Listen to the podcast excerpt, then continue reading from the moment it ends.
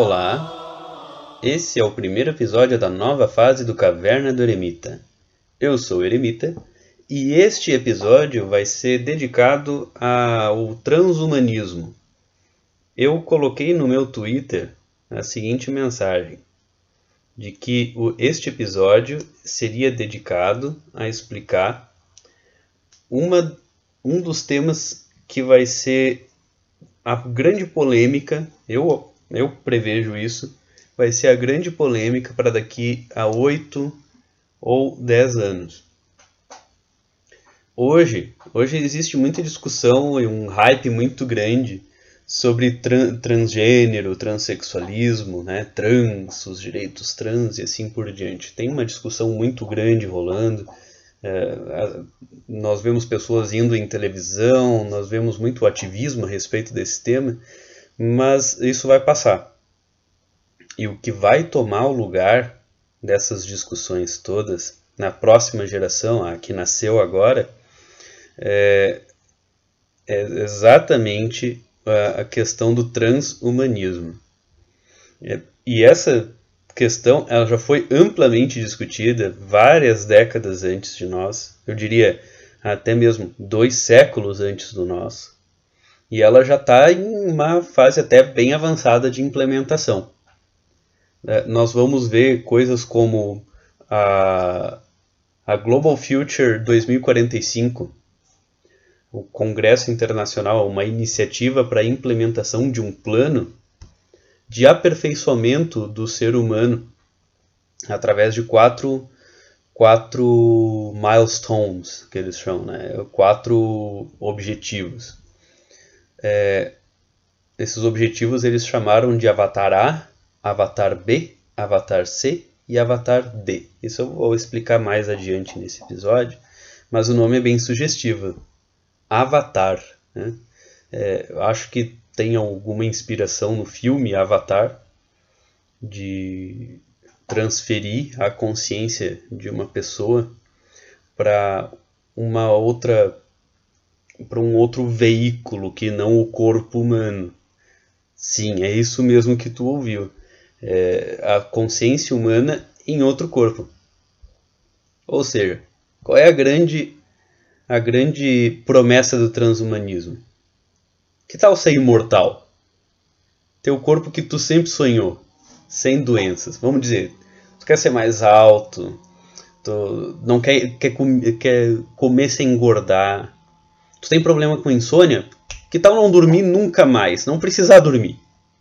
Não sofrer por causa de sono, é, privação de sono, não ter nenhum tipo de doença é, mental por, por conta de, de alguma disfunção cerebral, é, nunca, nunca precisar sentir dor, é, maximizar o prazer e assim por diante.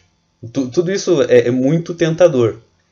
E é precisamente essa a grande promessa do transhumanismo.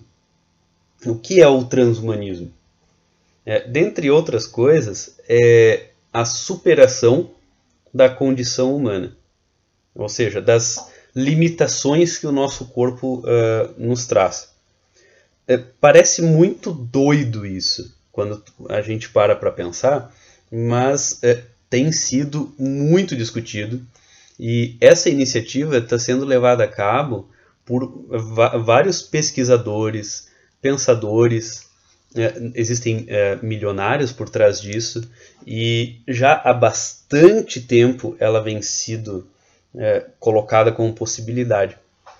É, isso, obviamente, vai criar uma série de, de novos problemas para o que se imagina que sejam soluções para os velhos problemas. Né? É, então vamos começar tentando entender o que é transhumanismo. Como é que eu entrei em contato com esse tipo de coisa?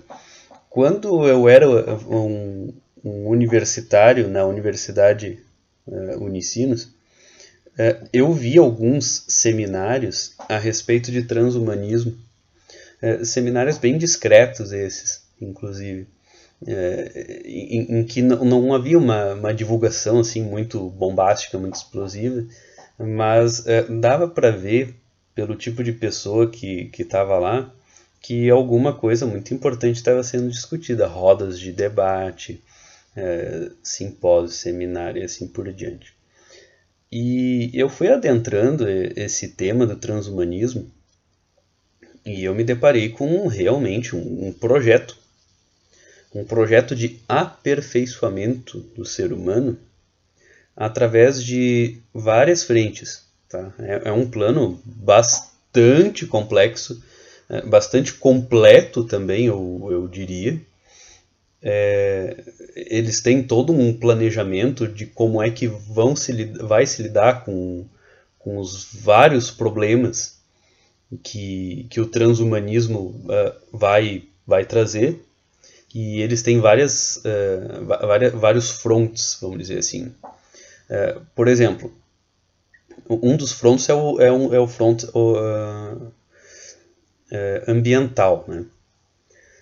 Ou seja, uma das razões que os transhumanistas trazem para o aperfeiçoamento do ser humano seria o quê? Primeiro, tomar controle do processo evolucionário. Os transhumanistas eles, eles tomam como certo que a evolução é, é, é um fato, a evolução é real, e eles é, dizem o seguinte: a ciência, a inteligência humana, ela tem que pegar as rédeas desse processo selvagem, vamos dizer assim, um, um processo uh, caótico. Eles não veem um, eles não veem um direcionamento inteligente nesse processo. E tomando o controle do processo evolucionário, o ser humano poderia resolver os seus problemas. Que problemas seriam esses? Primeiro, o problema da morte.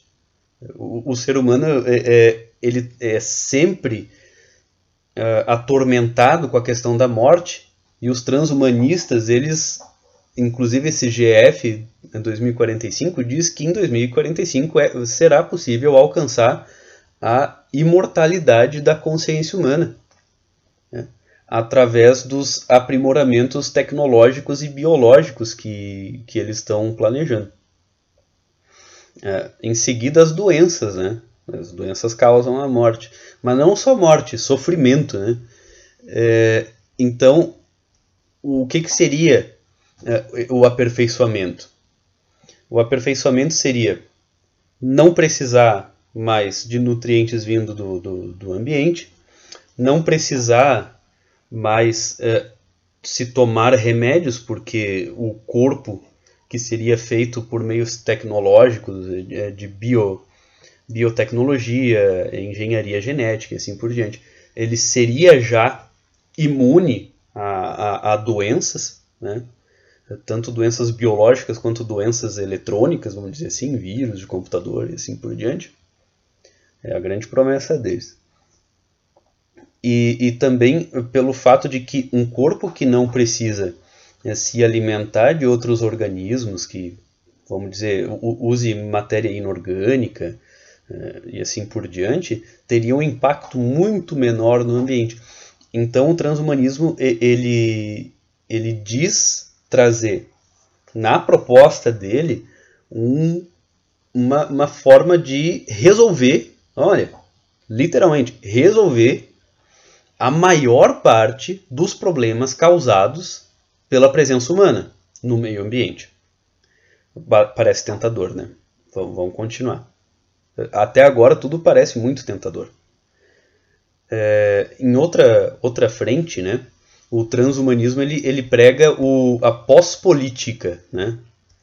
Uh, a, a, ou seja, o aperfeiçoamento das instituições é, políticas através de um repensar da política, porque se o ser humano ele não vai ser mais sujeito aos, às paixões, por exemplo, né, que o corpo humano traz, porque o nosso corpo é um animal. Uh, transcendendo a condição de um animal, muito provavelmente, dizem os transhumanistas, o ser humano não vai mais é, ter arroubos de paixão, ele não vai ter emoções flutuantes, ele não vai mais sentir medo, não vai mais sentir raiva e, e essas coisas. Então, é, ele vai estar livre é, dessas é, condições adversas emocionais Né? Ou assim eles, eles apregoam. É, então, a maior parte dos problemas causados por emoções flutuantes, os sofrimentos causados pelas suas emoções, por é, decisões mal tomadas e assim por diante, seriam completamente extintos. Né? É, a, a pessoa ela estaria livre para agir de forma puramente racional. É, ela estaria livre para ter relacionamentos somente por afinidade é, afinidade intelectual, por afinidade de personalidade, assim por diante, e, e tirando da equação qualquer questão relacionada a, a questões corporais, né? sejam elas questões, vamos dizer assim, positivas ou negativas. É, tem outra questão relacionada a isso, que é a seguinte: é, se o ser humano ele já teria, vamos dizer assim, os mesmos interesses. Em que sentido os mesmos interesses? Os transhumanistas eles eh, dizem que o ser humano ele simplesmente quer viver o máximo possível e ele quer estender o seu prazer ao máximo possível, ele quer cuidar de si o máximo possível e ele, ao querer cuidar, fazer essas coisas, ele também quer que, as que todo o resto, todo o ambiente funcione da melhor forma possível certo? É, então, qual seria o papel da política num ambiente é, tão imerso na tecnologia e com os problemas, vamos dizer assim, é, tão totalmente resolvidos pelas modificações transhumanas? Então a política já, vamos dizer assim, não seria necessária. A política não é necessária. Então, ao invés de política, eles trocariam por um, uma coisa chamada tecnocracia. Né? Então, assim, a, go a governabilidade ela já não se basearia num sistema de votos, mas ela se basearia, e isso é uma coisa que já vem acontecendo de forma lenta e gradual, a política seria substituída pela ascensão dos especialistas. Então, ao invés de um político de carreira, ao invés de uma pessoa né, versada na, nas discussões, na retórica, no poder do convencimento, etc., você coloca uma, uma casta de governantes que seria eh, que tomaria decisões baseando-se pura e tão somente nas suas áreas de conhecimento. Então aquele aquela noção de que, por exemplo, no Ministério da Saúde você só pode colocar o médico mais gabaritado. No Ministério da Segurança, tu só pode colocar um grande especialista em segurança. No Ministério da Economia, tu tem que colocar o melhor economista possível, etc, etc, etc. E assim por diante. É um desenvolvimento do pensamento tecnocrata, né? ou seja, é o governo dos técnicos, o governo dos especialistas a, a gente percebe isso de forma muito clara nessa, eh, eu diria assim, eh, nessa mistura que existe uh, nos nossos tempos entre política e ciência. Tá? A, a, gente vê isso muito claramente nessa questão da, do, do, do coronavírus, quando se discute, se debate que tipo de, que tipo de abordagem se deve fazer com relação a, a, a essa epidemia, essa pandemia. A gente vai notar que o que está sendo fiel da balança dentro das discussões são pesquisas, opiniões dos especialistas. É, claro, num primeiro momento a gente é levado a pensar que isso se deve ao fato de que se trata de uma epidemia, se trata de uma pandemia. Você vai confiar nos especialistas em saúde, vai confiar nos especialistas em pesquisas e assim por diante. Mas percebam que isto é uma tendência que se estende para muitos outros campos. Para muitos outros campos. É, é, o que você come, é o que você veste, é onde é que tu vai colocar teus filhos para estudar, é, a forma como tu vai lidar com relacionamentos. Tu já não pergunta, percebam como a gente já não busca a opinião do, das pessoas mais velhas, das pessoas que têm alguma experiência assim por diante. Nós buscamos a opinião de um especialista. A gente vai num canal de YouTube ver a opinião de um psicólogo, de um psiquiatra, a gente é, consulta alguém que tem algum diploma, que tem anos de experiência em atendimento e assim por diante.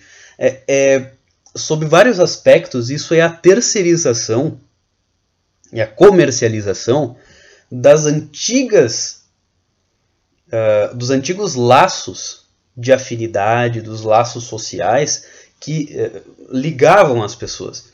Ou seja, você não pergunta mais para o teu pai, não pergunta mais para tua mãe, não, não pergunta mais para o teu avô, para tua avó, muito menos, né? É, porque existe uma noção de apenas porque eles são de duas ou três gerações atrás da tua, eles não são capazes de te, de te guiar num mundo que, afinal de contas, eles já não entendem. É, é, é como se eles fossem uma espécie, tipo uma outra espécie, né? E cada geração fosse de uma espécie diferente. É só na cabeça das pessoas, né? Isso aí são todos seres humanos. Os problemas são basicamente os mesmos em cenários diferentes, né? Mas enfim. Então se terceirizam essas coisas. Então a gente vai percebendo o seguinte, que ao invés dessas relações orgânicas entre as pessoas, nós criamos um, um sistema em que é, as nossas decisões não são pautadas pelas relações, elas são pautadas é, pela é, confiabilidade das informações que nos vêm.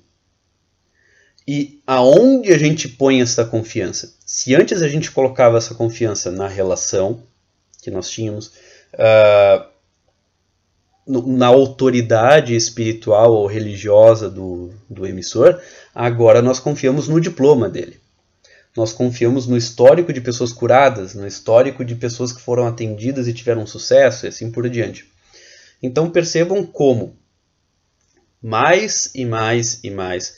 Se as nossas decisões individuais elas são pautadas não é, porque alguém nos convenceu de forma retórica, mas porque alguém tinha um diploma e a gente coloca essa confiança, a nossa confiança nesse diploma, é, muito mais isso começa a se estender para o campo da política. Então é, é, é, é um desenvolvimento um, esperado do campo político é, que nós passemos a ser governados por uma espécie de governança impessoal. Ou seja, é, cada vez mais, pelo menos nesses círculos é, de primeiro mundo, de elite, e que acaba pingando até nós, assim, uma coisa que a gente não, não tem realmente escolha, não é verdade? É, a gente está na periferia do mundo aqui no Brasil. Então a gente simplesmente recebe as coisas. A gente nunca decidiu nada no mundo. É, isso, isso, é uma verdade que é dura da gente engolir, mas é uma, é uma verdade. É, então percebam que isso dá até uma vantagem para nós. A gente olha essas coisas de fora. Nós estamos discutindo o transhumanismo aqui, mas nós não somos agentes, nem a favor nem, a, nem contra o transhumanismo. A gente está simplesmente olhando de fora. Nós somos receptores eh, passivos desses movimentos. É, então, vamos ver, por exemplo, União Europeia. A gente nota que a maior parte das di diretrizes da União Europeia não são votadas pela população. Elas votam em representantes e, e grande parte das decisões é, tomadas pela União Europeia é, só passam ao conhecimento da população depois que elas são implementadas, depois que elas são tomadas. E, e órgãos como a, a, a, a, Organização das Nações Unidas, a própria OMS. Quem conhecia o, o diretor-geral da OMS antes da, do coronavírus? No entanto, ele está lá e, e, ele baixou muitas diretrizes através desse órgão, que em princípio não é um órgão diretivo, ele não é governamental, mas ele tem uma certa autoridade. O que é a Organização Mundial da Saúde? É uma organização que pleiteia para si é, zelar pelo interesse da saúde global. Então percebam como da noite para o dia a OMS ela parece ter se tornado a grande autoridade mundial para se lidar com a questão do, do coronavírus. Então é, muitas pessoas já não olham mais para o que o governo do nosso país deveria fazer. Mas elas olham. O que, que, que a OMS está dizendo? O que a OMS disse é o melhor para nós. Se é o melhor para nós, todo mundo tem que seguir. Baseado no quê?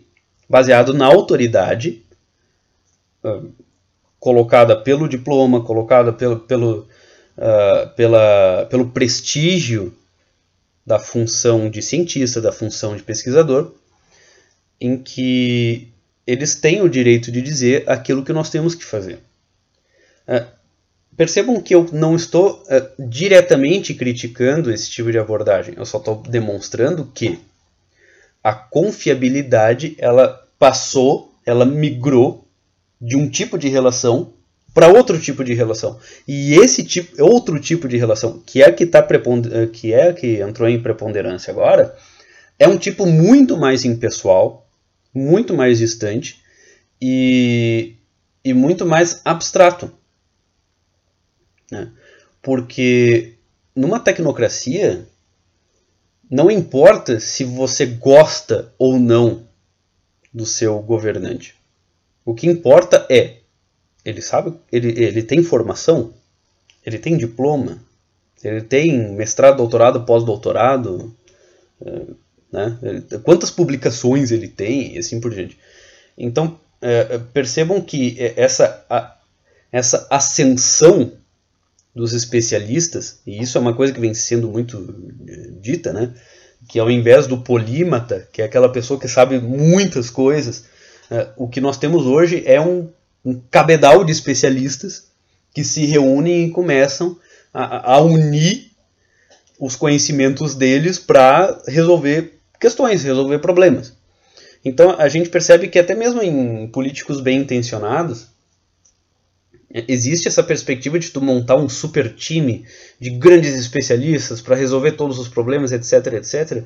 E daí eles nem percebem que o que eles estão fazendo é precisamente serem vetores, eles são canais de, de uma mudança uh, social em que eles não estão cientes. Né? A gente está simplesmente passando por isso. Uh, então percebam como uh, o próprio transhumanismo ele vê isso como uma coisa positiva. Eles veem isso como uma coisa positiva. Por quê? Porque na medida em que a governança ela se torna mais impessoal, ela se, de acordo com eles, eh, ela se torna mais racional, menos sujeita a, a, emoções, a manipulações, a sugestões, a corrupção e assim por diante.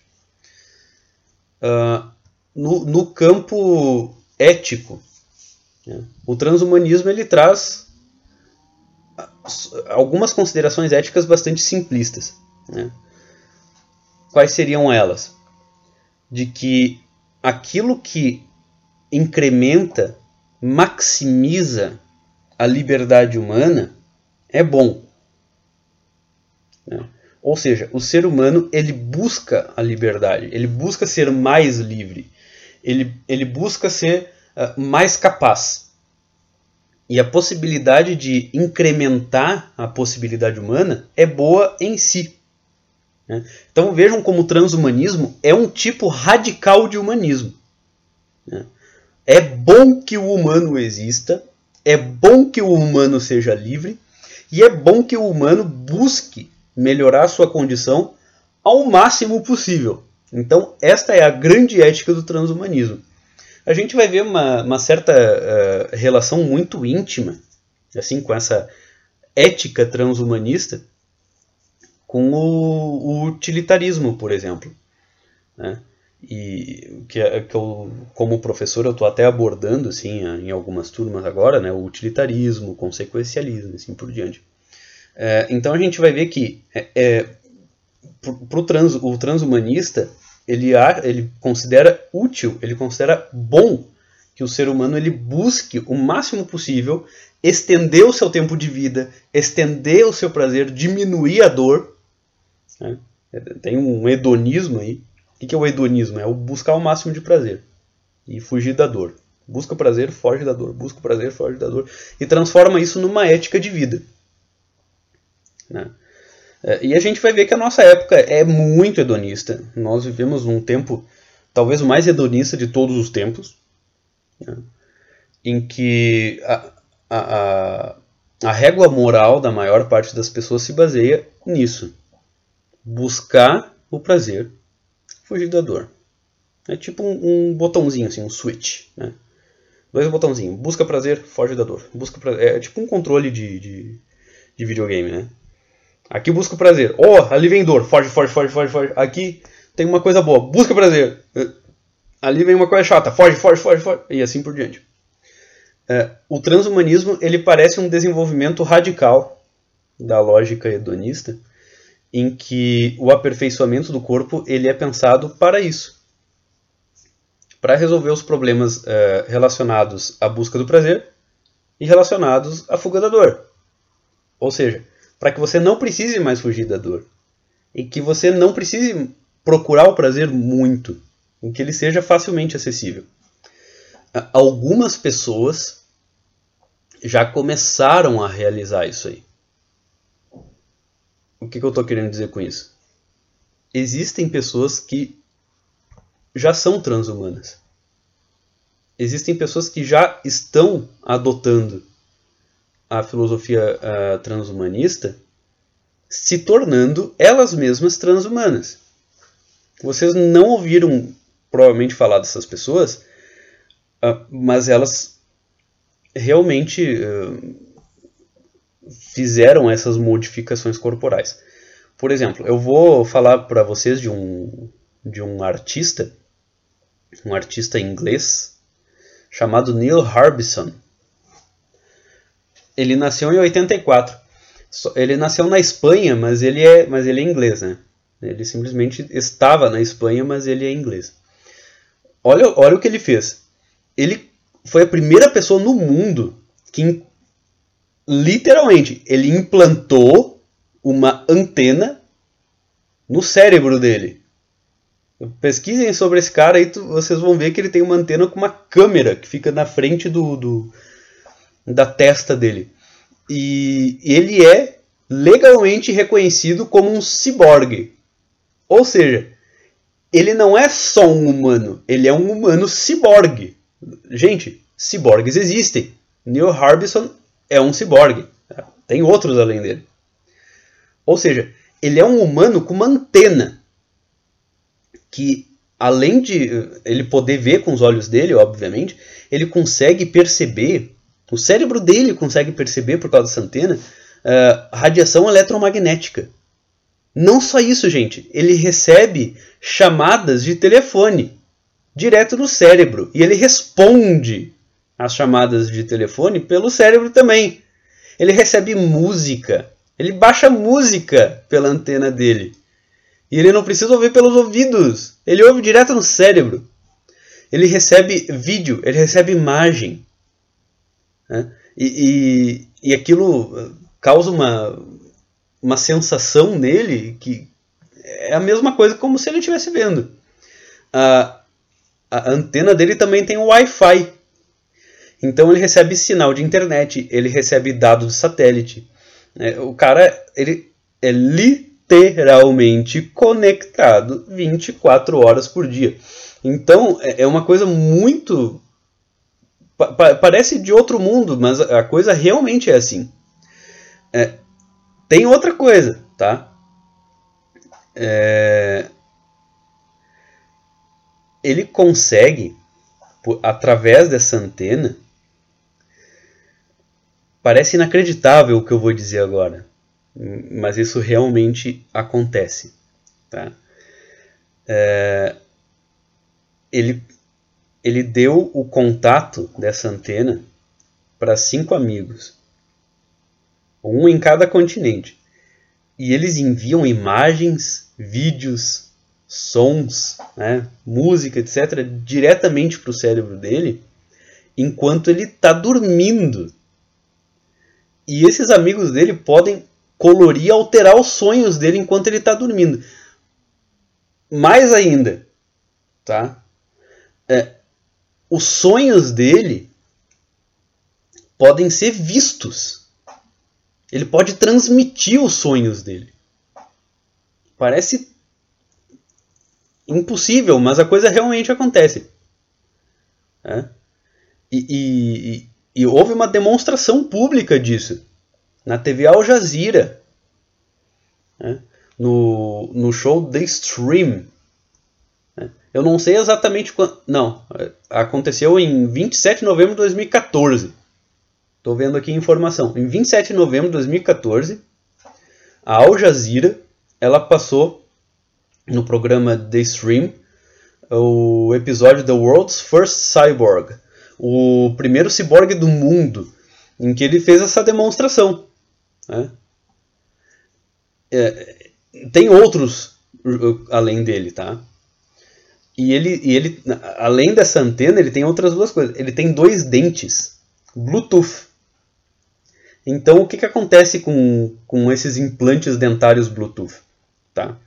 É, o, o, é, toda vez que ele recebe uma mensagem, um dos dentes dele vibra. Uh, e assim ele pode se comunicar com uma pessoa que também tem um dente Bluetooth. E elas se comunicam. Gente, eles se comunicam por pensamento. Eles conseguem se comunicar através de, de, de desses implantes. Ou seja, são ciborgues.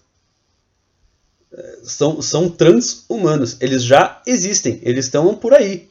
Não são muitos por enquanto mas eles estão fazendo esse tipo de uh, aprimoramento, vamos dizer assim.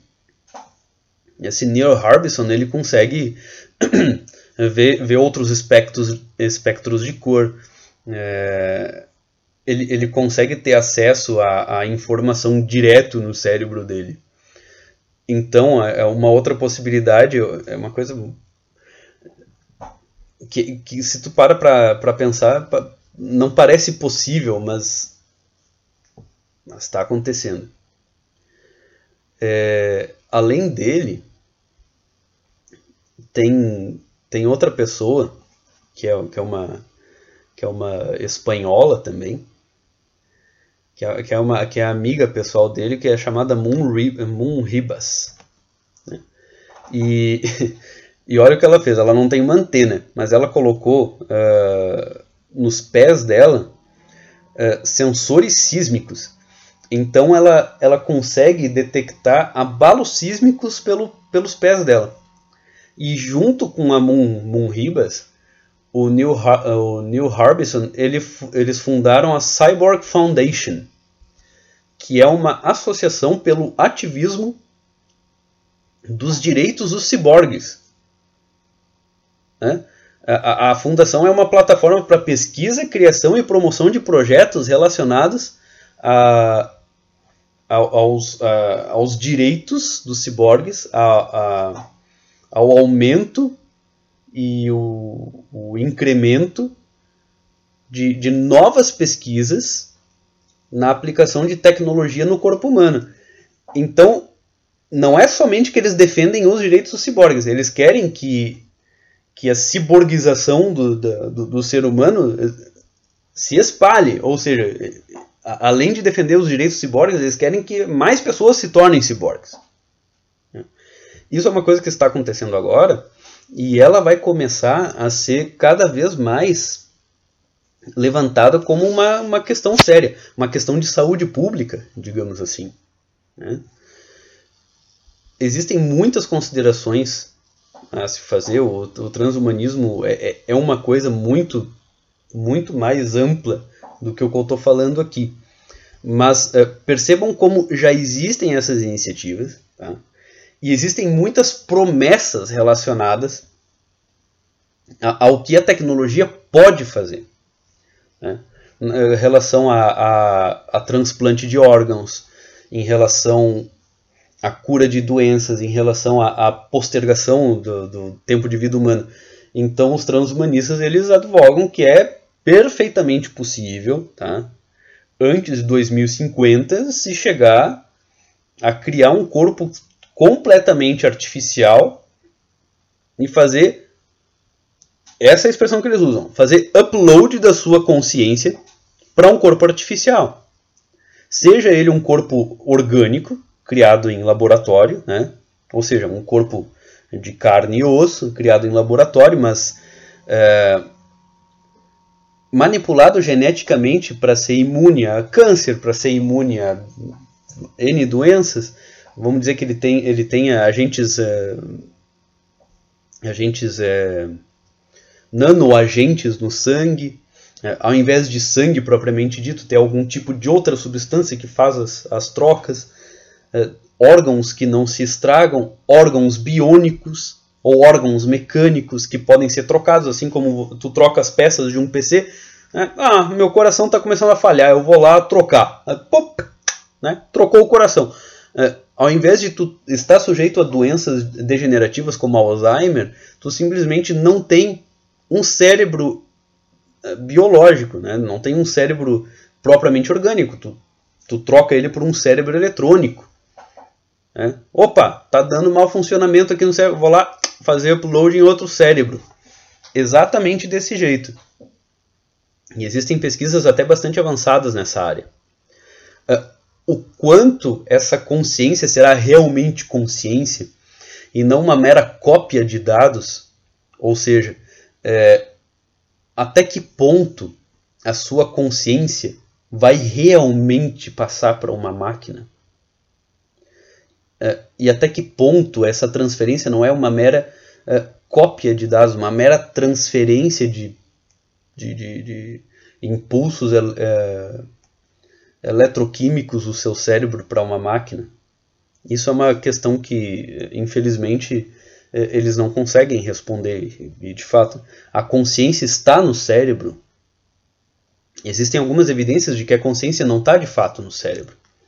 Que o cérebro ele comporta sentimentos, ele comporta emoções, ele comporta pensamentos. Né? Os pensamentos uh, fisicamente eles acontecem por meio dessas uh, interações eletroquímicas mas a sua consciência, a sua identidade, né, o seu eu com E maiúsculo, ele se localiza no cérebro?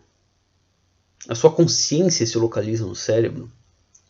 Esse é o tipo de questão que os transhumanistas eles simplesmente respondem de uma forma uh, simplista, né, dizendo que sim, é óbvio, né, pode sentir mudanças no, uh, no, nos teus pensamentos, nas tuas opiniões, pura e simplesmente através da manipulação de certos campos cerebrais. Uh, tu tem mudanças de comportamento, de personalidade por causa dessas coisas.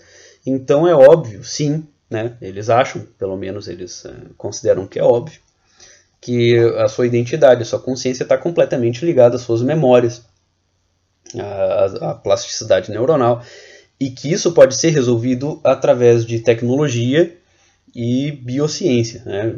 engenharia genética. Uh, então percebam como isso vai muito além de qualquer discussão a respeito de gênero, de sexualidade, é, de direitos é, sexuais, direitos reprodutivos e assim por diante. Porque o transhumanismo ele vai vir para engolir todas essas coisas ó, parece loucura o que eu estou dizendo agora, mas vejam, isso vai realmente acontecer. Percebam como todas as questões a respeito de ah, aborto ou, ou uh, meios anticoncepcionais, é, sexualidade, quantas sexualidades tem, não sei o que. Negócio é aceitação do corpo e assim por diante o, o transhumanismo ele vem para propor a resolução final de todas essas coisas. Ai, vacina, ah, porque remédio, ah, porque doença e assim por diante. Percebam como é tentador simplesmente dizer o seguinte: nós não vamos mais precisar lidar com doenças. Nós vamos criar um corpo, seja ele um corpo mecânico, um corpo biológico, imune às doenças. E assim nós vamos erradicá-las, porque elas não vão ter, não vão ter veículos, elas não vão ter lugar para entrar, não vão, não vão ter mais seres humanos da forma como a gente conhecia. Questão de sexualidade.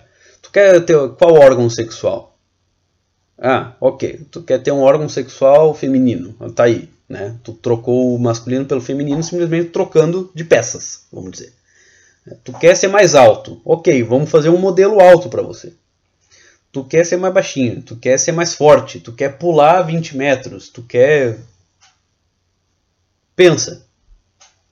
Apenas pensa no que tu quer. Tu quer ser mais magro, tu quer ter um quadril mais largo, tu quer ser uma pessoa mais curvilínea. Ah, cansei de ser mulher, agora quero ser homem. Ah, ok. Aí vai lá e troca o órgão. Vai lá e, e, e troca de insumos. Uh, tu fica com uma voz mais grossa. E assim por diante. Percebam como isso é, é, é a máxima extensão da lógica de mercado na vida humana. Absolutamente tudo, tudo, tudo pode ser comprado. Essa é a lógica do essa é uma das lógicas do transhumanismo. Você pode literalmente comprar prazer. E pode literalmente comprar eh, a fuga da dor. Vocês podem ter certeza que isso não vai ser uma coisa barata, que isso realmente não vai ser estendido para todo mundo.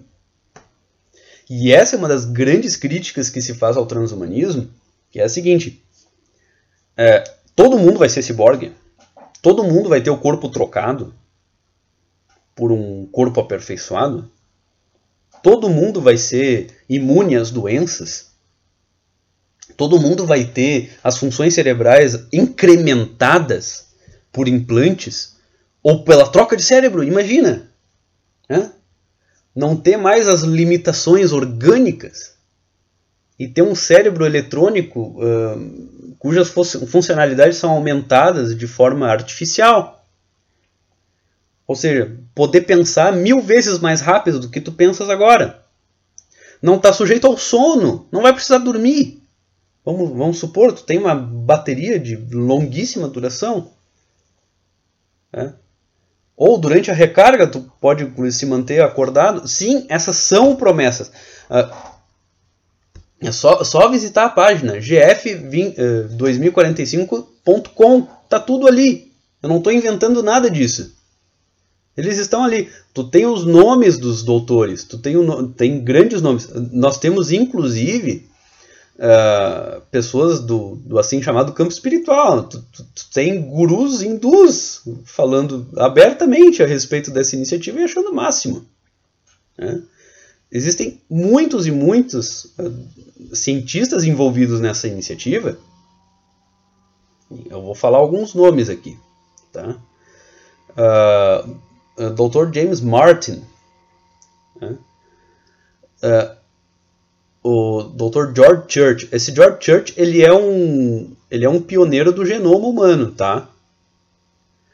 É, Dr. Stuart Hammeroff. Esse aqui é um anestioso, uh, um aplica, anestesiologista, né? E professor da Universidade do Arizona em Tucson. Né? O Amit Goswami, esse é um físico. O David Hanson, que é um que é um desenvolvedor de robôs. Né? Human-like robots with intelligence and feelings. Ele desenvolve uh, robôs humanos. O Ray Kur Kur Kurzweil, né? é, o doutor de engenharia no, na empresa Google, inventor e autor do How to Create a Mind, ou seja, como criar uma mente. É, o doutor Hiroshi Ishiguro, né? Um criador de androides. É, Peter Diamandis, outro físico. Né? Não, physician, ele é médico, é físico. Uh, nós temos um, nós temos um, um Rinpoche budista aqui, Pakyab Rinpoche, né? Ele é um lama, um lama budista. Nós temos aqui um Baba, né? um mestre hindu, Mahayogi Pilot Baba, né? É, é um mestre de yoga. Olha que coisa interessante. Nós temos, nós temos um, um, um arcebispo da Igreja Ortodoxa dos Estados Unidos, o, o arcebispo Lazar Puhalo. Olha só. Alexander Kaplan, é, é um psicofisiologista. É um, um, um, russo, né? Isso aqui é uma, é, é começou com uma iniciativa russa. Pelo Dmitry Tskov, né? Esse aqui é um, é, é um empresário russo, né? Quando a gente fala de empresário russo, vocês sabem muito bem do que a gente está falando. Né? Empresário russo e governo russo é praticamente a mesma coisa. Então, uh, percebam como, como tem muita gente, tá? Tem muitos outros aqui, se eu vou ficar falando de cada um. É... Vai, dar muito tempo, tem muita gente aqui. É... ah, tem o Dr. Theodor Berger, né? É, é, é o criador de, das primeiras próteses cerebrais. Né? É, ele trabalha no USC Center for Neuroengineering. Olha, Neuroengineering, engenharia neural. Então percebam como, como de fato tem gente muito graúda envolvida nisso aqui. Tem empresários envolvidos e, e, e assim por diante. É, então é uma coisa muito séria isso. É uma coisa muito séria. Passou do campo da mera discussão e passou para o plano da aplicação. Para o plano da aplicação. Inclusive, essa aplicação tem quatro passos, que eles chamam os passos é, do projeto Avatar. Um dos passos, é, em princípio, pelo visto, já foi cumprido. Já foi cumprido. É, de fato, já foi cumprido. O primeiro passo é uma cópia robótica de um corpo humano controlado remotamente por BCI. Né? Acho que isso, não sei o que é BCI, deve ser Bluetooth, né? wireless. É, se eu não me engano, foi o, o, o Android do Dr. Ishiguro, inclusive, né? Que foi o, o, o, primeiro, a primeira cópia robótica do corpo humano. Uh, o, o, o segundo patamar vai se cumprir no máximo até 2025, que seria um avatar, literalmente um avatar, uh, para onde o cérebro humano seria transplantado no fim da vida dele. Ou seja, uma pessoa à beira da morte, já tem até um voluntário para isso, é um russo, um russo tetraplégico, que se voluntariou a ser o, o primeiro cérebro humano vivo transplantado para um avatar. Ou seja, um corpo é, artificial, 100% artificial, todo feito para sustentar um cérebro humano vivo.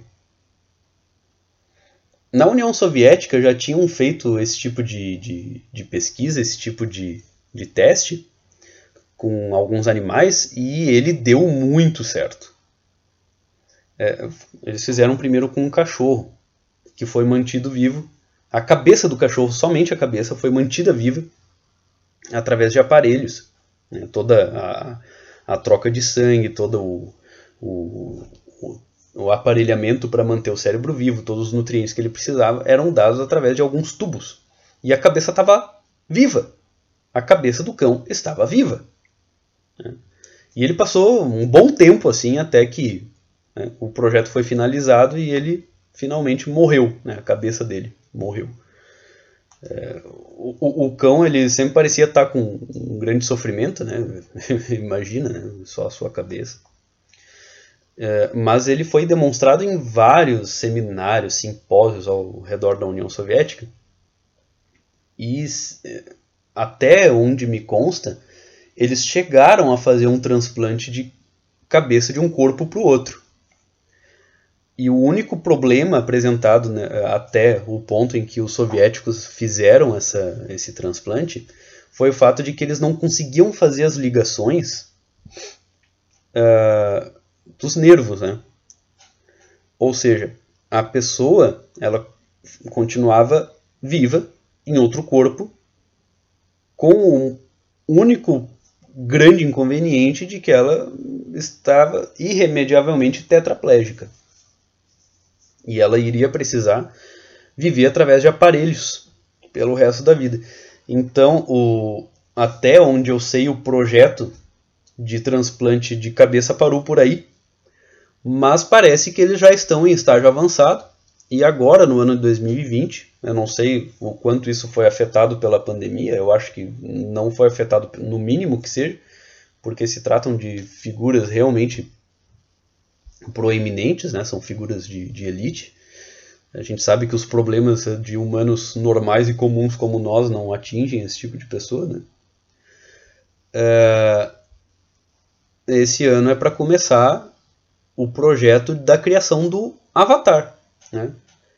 O primeiro corpo completamente é, artificial que vai receber um cérebro humano vivo. E em princípio é para esse cérebro humano se manter vivo dentro desse avatar e viver dentro dele. Né? Qual é a terceira fase do projeto Avatar? É para come começar a ser cumprido em 2030. Um avatar com um cérebro artificial aonde para onde né, uma personalidade humana né, será transferida no final da vida de, de, de um indivíduo. Eu não sei se tem um voluntário para essa experiência, eu acho que não. Né, para o pro projeto Avatar, fase B, tem. Tem, tem, o, tem um voluntário. Mas para fase C eu não sei se tem. Então perceba que como isso é literalmente uma transferência de dados feita de um cérebro vivo para um cérebro artificial. Então, se no, na fase B a gente tem a transferência de um literalmente um cérebro retirado de um crânio para um avatar uh, artificial, nessa fase o que a gente tem é, um, é um, um aprimoramento do processo em que uh, não precisa remover o cérebro. Você só remove, só transfere tudo o que naquele cérebro era a personalidade da pessoa para um cérebro artificial. Eles afirmam que isso não somente é possível, como será feito a partir de 2030 até 2035. É. Então, olha só, é, é uma coisa que a gente imagina que só está em filme, mas a coisa está sendo feita. Ela está sendo feita. Essa fase C vai começar a ser feita a partir de 2030. Tem alguns filmes que já estão cantando essa bola faz um tempo. Tá? É, existem algumas produções de ficção que nada mais são do que a expressão não consciente, às vezes um pouco consciente, mas na maior parte das vezes inconsciente, de possibilidades futuras que não estão tão longe assim. Então não é tanto que essas iniciativas se inspiraram nessas produções é, fictícias. Não! As produções fictícias anteciparam essas tendências. Porque de onde é que eles tiraram essa ideia? De tendências que já existem dentro da cultura da sociedade. Então é uma grande verdade quando se diz o seguinte: nada acontece na sociedade que antes não tenha sido expressa na cultura, na literatura de ficção. Tudo, tudo, tudo. Certo? Então, é, vamos ver a fase D, que é a última fase. A última fase parece quase inimaginável, mas uh, eles uh, dizem que a coisa realmente vai acontecer. A partir de 2040 até 2045, um avatar da consciência na forma de um holograma. Ou seja, nem mesmo um avatar físico a sua consciência precisaria ter. Bastaria que ela estivesse em um receptáculo, né, poderia ser tão pequeno quanto um pendrive, que colocado dentro de, de, de, um, de um recipiente de mídia apropriado, poderia projetar a imagem que você quisesse dar de si mesmo para interagir com outras pessoas. Então percebam que isto é a vida virtual colocada num nível num nível inimaginável.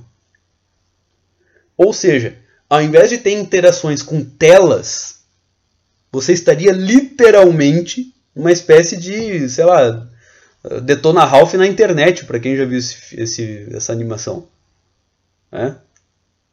Ao invés de visitar as páginas de internet através de um computador, você estava, você literalmente visitaria esses lugares através da sua consciência, virtuais, certo? Uh, usando o seu avatar, que seria uma imagem que você quisesse. Então, é, é tipo assim, no Twitter tu usa, põe a imagem que tu quiser, às vezes tu põe imagem de anime assim por diante, tu poderia literalmente ser um anime. Tu poderia viver num anime. Tu poderia ter a vida do anime, entendeu? É, consegue imaginar uma coisa dessas?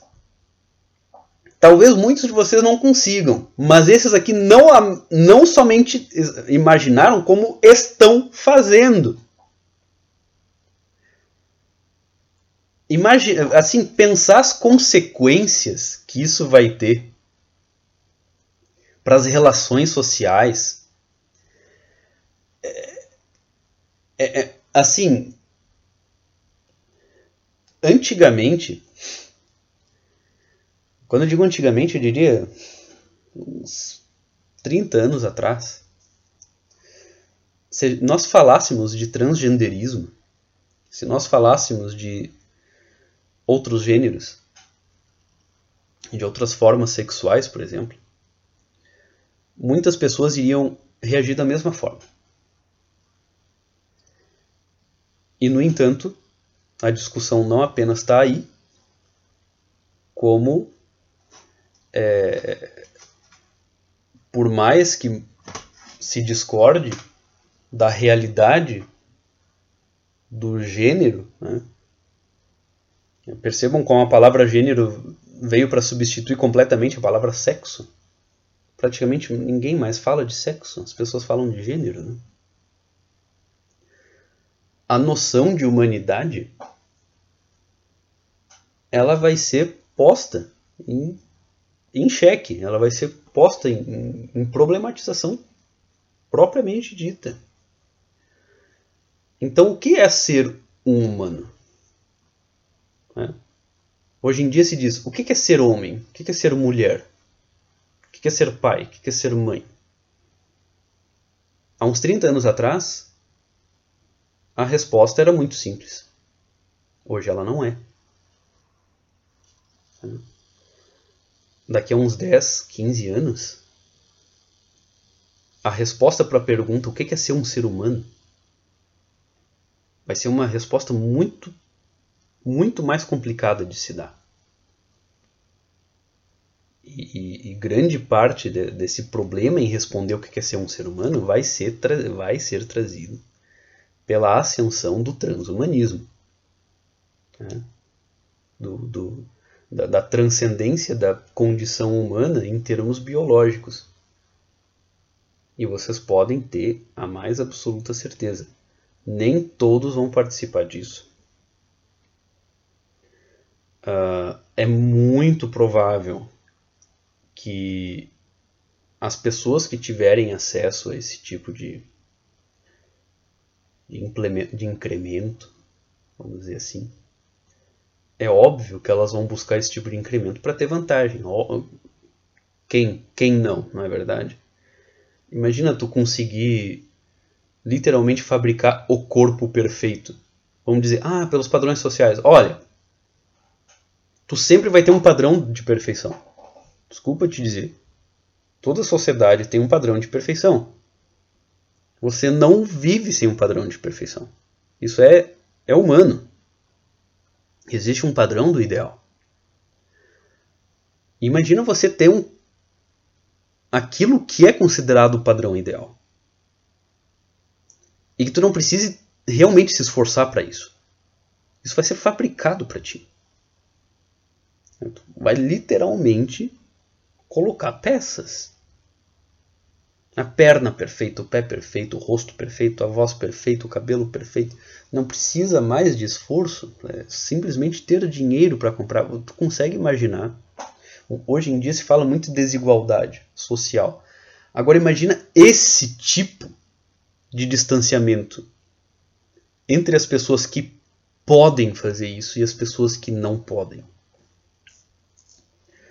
Porque isso é, é, é, é implementação da tecnologia em um nível que muitos de nós não conseguem mensurar. Eu acho que muita gente que vai ouvir isso aqui vai achar que eu estou mentindo, que eu estou falando loucuras, mas não.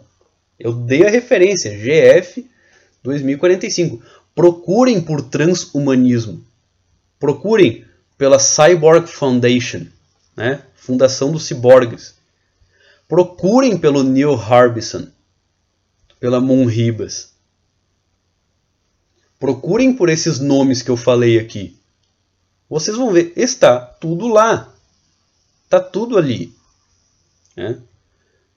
Fora outras questões que eu vou continuar discutindo aqui nesse podcast, e a gente vai ter outros episódios é, relacionados com o transhumanismo. Né? O próximo episódio ele vai ser dedicado a toda a sociedade transhumana que está sendo pensada. Ela está sendo pensada há bastante tempo. Né? Quando uh, tem algumas reflexões uh, do Aldous Huxley, né? o autor do Admirável Mundo Novo, aquilo não foi realmente uma obra de ficção. Tá? E ele revela isso na continuação. Muita gente não sabe que tem a continuação do Admirável Mundo Novo. Tem a continuação que chama Regresso ao Admirável Mundo Novo, em que ele declara abertamente qual foi o objetivo da obra Admirável Mundo Novo. Aldous Huxley, ele escreveu O Regresso ao Admirável Mundo Novo. E, e, ele revela ali que aquilo ali foi uma projeção que ele fez. Ele fez uma projeção das tendências da, da sociedade global, da forma como ele enxergava, e que a coisa estava chegando num ritmo muito rápido mais rápido do que ele imaginava. Né? É, desde a questão da superpopulação até das questões ditatoriais, porque não se enganem, a, a forma de gerir uma sociedade transhumana vai ser uma ditadura, mas não é uma ditadura da forma como a gente imagina, mas é uma ditadura baseada no, na recompensa prazerosa. Isso é uma coisa que o Huxley ele fala e parece ter muita razão. Filósofo britânico uh, Bertrand Russell ele disse que o Huxley estava absolutamente correto em tudo que ele afirmava, né? E, e a gente vai perceber na reflexão dele que a, a tendência das ditaduras vai ser muito menos a repressão, e é precisamente o que a gente está observando é, é muito menos a repressão porque ela não é efetiva e ela cria reações, não é verdade? A repressão no ser humano cria reações. Porque nós, seres humanos, a gente percebe que a repressão é uma forma de suprimir uma coisa que a gente gosta, não é verdade? Por exemplo, as regras uh, dentro de uma escola. Né? Não pode falar com teus colegas. Tu não pode levantar sem pedir para o professor. Tu não pode fazer isso. Percebam que as restrições elas são formas de tentar suprimir reações de coisas que você quer fazer, que você possivelmente quererá fazer, é, com vistas a maximizar o, o, o processo que o lugar, em princípio, quer implementar. Né? Bom, isso funciona numa escola, numa empresa, etc, etc. Mas numa sociedade, é, as leis repressivas, um regime repressivo, assim por diante, cria, ou assim o Huxley dizia, eh, na mente humana a necessidade de eh, algum tipo de resistência. Nem que seja uma resistência interior, mas haverá resistência, vai ter algum tipo de revolta algum dia. Eh, esse regime está fadado a, ao colapso. Em algum momento ele vai ter que mudar e assim por diante. Mas uma ditadura que seja baseada em é, repressões brandas e muito mais em recompensas fartas. E essas recompensas fartas não são recompensas é, de tipo de riqueza, mas são recompensas de tipo prazeroso. Né? Então, é, ao invés de tu receber o salário X ou Y, tu vai receber uma pílula que vai te trazer sensações maravilhosas, né? alguma droga que, é, que não, não te deixa doente, mas te, te deixa muito feliz, te deixa muito satisfeito, te deixa muito alegre. um implante cerebral que vai te transmitir imagem X ou Y, ganhar crédito para tal coisa, né, e assim por diante. É, então esse é o, o, o, tipo de ditadura que viria a ser implementado, seria a ditadura do prazer uh, in, incrementado e da dor evitada. Ou seja, você estaria disposto a perder a liberdade. Se a, a, contraparte da perda da tua liberdade fosse o prazer mu muito aumentado e os problemas uh, práticos resolvidos, vou dizer, a maior parte das pessoas trocaria. Contente. Ah, ok, eu não sei fazer com a minha liberdade mesmo. Né? O que, que eu quero com a minha liberdade? É prazer e fugir da dor. Agora, se tu vai tirar a minha liberdade e vai me dar o que eu estou buscando, beleza. Daí, toma a minha liberdade para o que tu quiser com ela. Né? A promessa, por exemplo, a promessa de nunca precisar trabalhar. Tu poder fazer o que tu quiser o tempo todo. E tu nunca eh, ter nenhum tipo de desconforto. Contanto que você nos obedeça. Pensa. Pensa se a maior parte das pessoas que estão me ouvindo não iriam aceitar de forma alegre com um sorriso no rosto. Nunca vai morrer. Nunca vai precisar passar necessidade. Tu nunca mais vai ver ninguém morrer. Olha que coisa interessante, não é mesmo? Perder a sua liberdade. Em troca dessas, dessas promessas. E não são promessas de uma vida futura, de uma vida uh, extraterrena. Tu não vai precisar morrer para isso aí. Basta você ter as condições financeiras para comprar o teu avatar. É. Ou simplesmente se sujeitar a uma ditadura massificada que vai te oferecer isso aí. Isso é uma das uh, previsões do Huxley, inclusive. Né? É, é muito interessante. Tá, gente? É, esse foi um episódio bem mais comprido do que eu imaginava. Isso aqui é só a primeira parte. O nosso podcast Caverna do Eremita vai, vai começar a ser assim. Não são aulas, são reflexões a respeito de assuntos. Algumas previsões. Outras vezes eu vou trazer é, leituras de clássicos. Eu vou trazer esclarecimentos a respeito de algum, algum tema específico e assim por diante. Certo? Eu espero que tenha sido útil para alguém. É, talvez muitos aqui estejam me considerando um doido varrido, mas as referências estão estão muito claras no episódio. Busquem por si mesmos e julguem. Tá? É, nada do que eu me referi é invenção da minha cabeça. É, tudo é encontrável, mas são coisas discretas, certo? elas não estão sendo propagandeadas ainda. Por quê? Porque elas causariam um, alvoroço muito grande. Imagina falar essas coisas hoje. Mas vocês podem ter certeza que a consciência humana está sendo preparada, está sendo é, amortecida para esse tipo de coisa. Está sendo amortecida. E eu vou comentar isso nos próximos episódios do Caverna do, Caverna do Eremita. Ok, gente? Em todos os campos, em todos os campos. Campo ético, campo dos relacionamentos, até mesmo campo espiritual, como eu demonstrei para vocês. O futuro vai ser um futuro pseudo-hindu e pseudo-budista. Já digo isso para vocês. Né? Vai ser um falso hinduísmo, um falso budismo. Né? E já existe um grupo transhumanista cristão. Olha só. Um grupo transhumanista cristão, se eu não me engano, foi fundado em 2008 e começou com, com, com alguns, uh, alguns mormons nos Estados Unidos. Eu acho que a igreja inteira do, do, dos mormons não, não aderiu né, ao transhumanismo, mas uh, a gente vai encontrar uh, fiéis e seguidores que, que seguem essa ou aquela corrente de pensamento em tudo que é, que é religião. Né? Eu creio que não é a maior parte dos budistas também que apoia o transhumanismo, nem dos hindus, mas tem hindus tem mestres, né? Tem um mestre hindu no meio dessa iniciativa, a gente tem um lama tibetano no meio dessa iniciativa. E a gente tem um, um arcebispo ortodoxo, cristão, no meio disso aí também. Então percebam que é uma frente muito ampla e eles estão vindo em, em todos esses âmbitos. E essa discussão está sendo posta de forma discreta é, para a população. Já não está mais em discussão nesses círculos, já está em fase de execução. E é uma execução acelerada agora. Né? É, eu sei que, por exemplo, o Elon Musk ele está bem, bem entusiasta disso aí. O Elon Musk é um bilionário.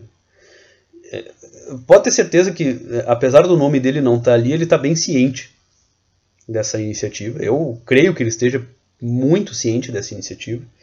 Eu não sei, talvez ele esteja tomando iniciativas próprias também. É difícil dizer, eu não tenho nenhuma evidência nesse sentido. Eu só tenho algumas manifestações públicas dele em que ele apoia esse tipo de, de iniciativa. Mas enfim, espero que vocês tenham curtido. Uh, fiquem com Deus e até a próxima. Tchau!